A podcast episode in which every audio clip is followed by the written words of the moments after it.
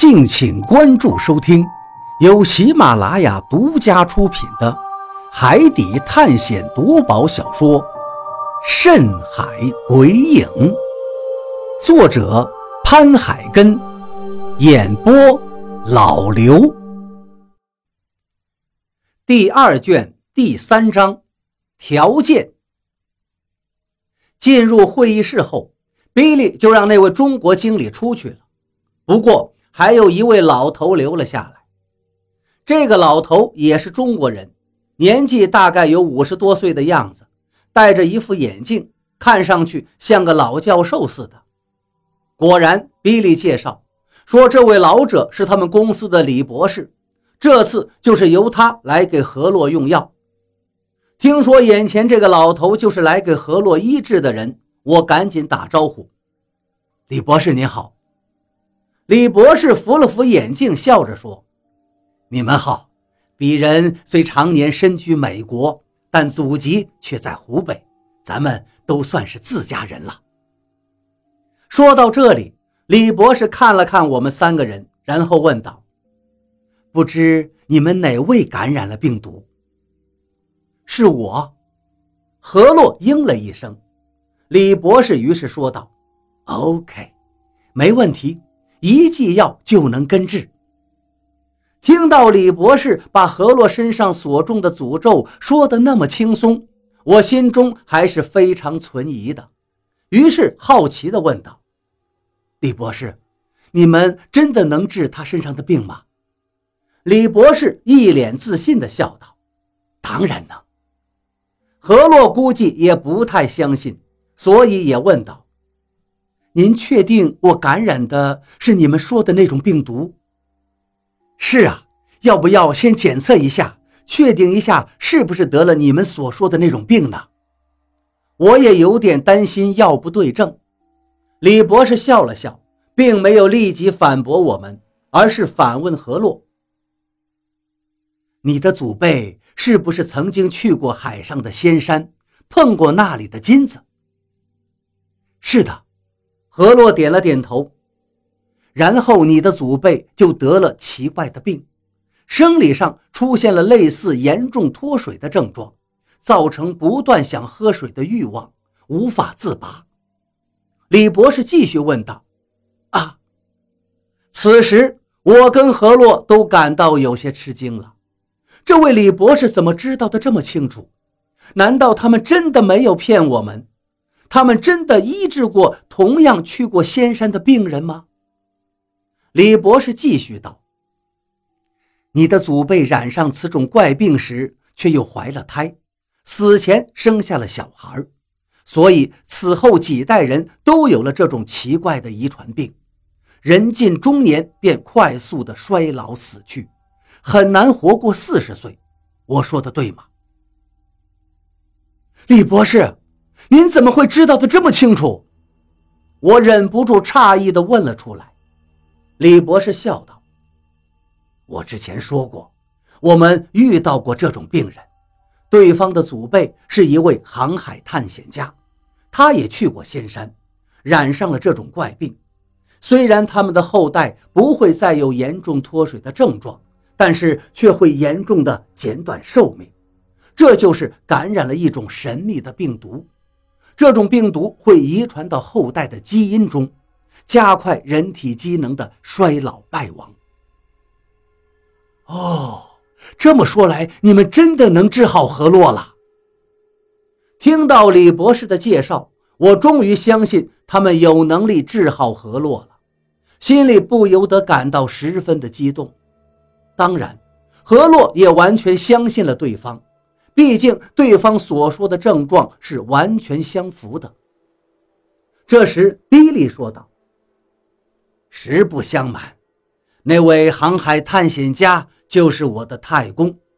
公司的前身嘛，只是一个实验室，当时就是由我爷爷投资，专门研制针对此种遗传病学的药物，而后才有了如今的爱普基因公司。”一听这话，我们终于恍然大悟，原来爱普基因公司的前身竟是那位航海家的后代，也就是比利的爷爷投资的一家实验室。这就怪不得他们能有针对此种病学的药物了，因为比利家族患上了这种遗传的怪病，所以才会有此种病例做出科研。当下，我对能治好何洛的病充满了希望，于是赶紧问道：“那比利先生，不知道我们需要为此花多少钱？”你想啊，人家大老远特意从美国把药物带到香港来。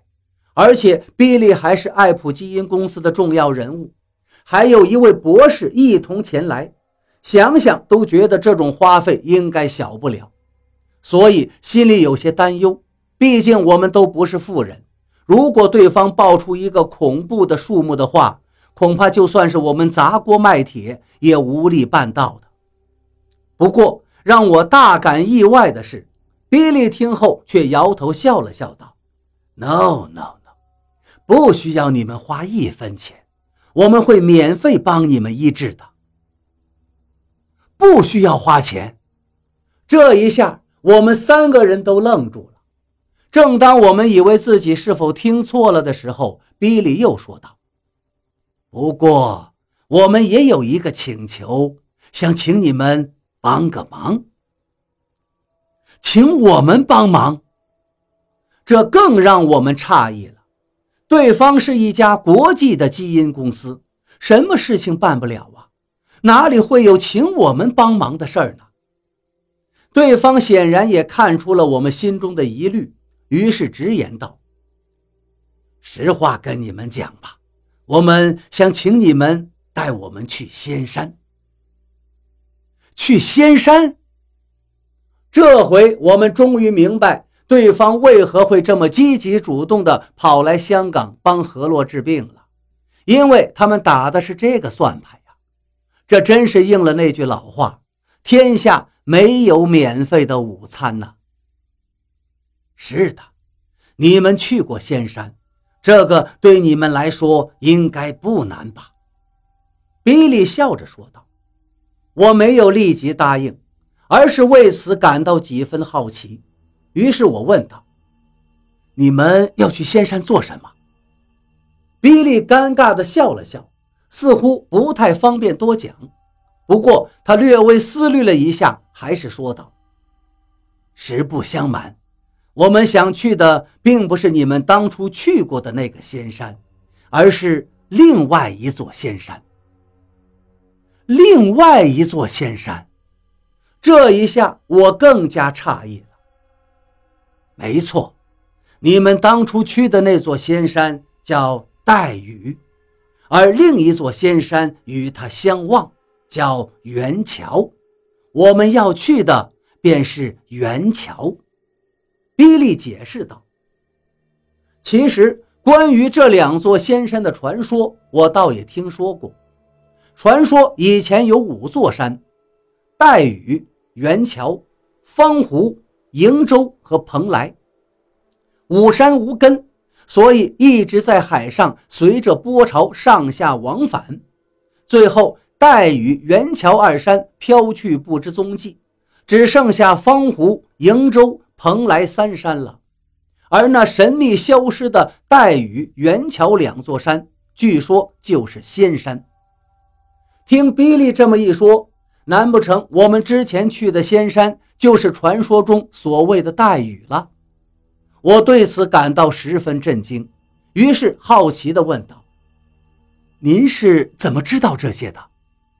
比利笑道：“你们也知道，我太公是一位航海探险家，当初他一直想去寻找元桥仙山，却没有找到，最后只是找到了黛玉，所以。”我们一直想完成祖辈的心愿，找到传说中的元桥仙山。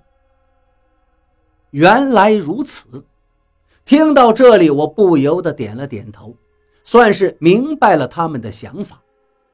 这时，一旁的张广川说道：“可是我们只去过您所说的岱屿，并没有去过元桥啊。”“对呀。”你们要去的并不是我们去过的那座山，我们恐怕帮不了你们。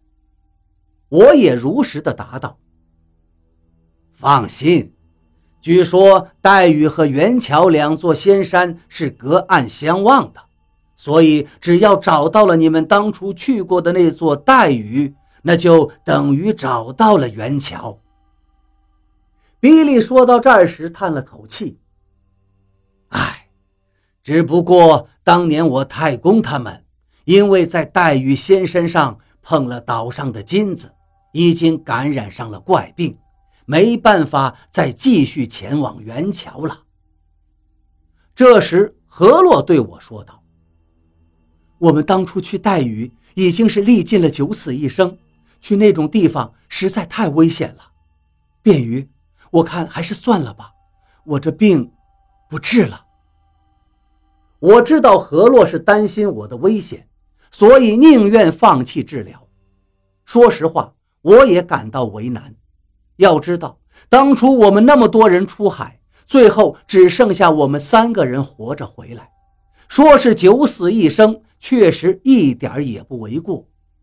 于是我问比利道：“比利先生。”是不是我们不答应的话，你们就不愿意给我的朋友医治了？一旁的张广川也赶紧问道：“可不可以换个条件？比如说，我们用钱买你们的药？”比利苦笑了一下，也露出了为难的表情。这个，我们还是希望你们能够答应这个请求。听对方的意思，很显然，他们就是要以此来作为医治河洛的交换条件，而钱，人家可不差我们那点小钱。这一下，我跟张广川都是满脸的无奈了。一旁的何洛说道：“我不能为了自己的命让他们搭上性命，你们的这个条件，我们没办法接受。”说完这话，何洛就对我说道。便于，我们走吧。走，就这么放弃了吗？李博士之前也说得很清楚，染上了这种怪病就没有活得过四十岁的。也就是说，如果这次不能得到医治的话，何洛没多少时间能活了。为了救他，我再立一次险又有何妨呢？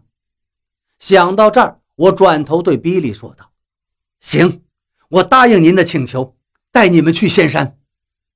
一听这话，何洛就急了，红着眼睛道：“便鱼，你疯了！我不准你这么做，我不能让你为我出事，你知道吗？”当然，一旁的张广川也有些着急了，显然他也没想到我会答应的这么爽快。他有些想劝，不过最终还是放弃了。为了你，我愿意。我转头对何洛笑道：“你好傻！你要是出了事，就算把我的病治好了，我活着又怎么能开心呢？”何洛眼眶中已满是泪水，看着他如此的在乎我，我心里十分感动。最起码说明，就算我真的为此死在海上，也是值得的。当下，我便对他说道：“何洛。”当初在仙山，你救过我那么多次命，这次我救你一次又有什么关系？何况上回我们都能活着回来了，这次一定也可以的，你放心吧。接着，我转头对比利说道：“比利先生，我能问您一个问题吗？有什么疑问，您尽管问。”比利见我答应了他的请求，也十分的高兴。去仙山有多危险，想必您也是知道的。所以我想知道你们去寻找元桥仙山的目的，到底是为了什么？我把心中的疑惑问了出来，因为这确实让我有些费解。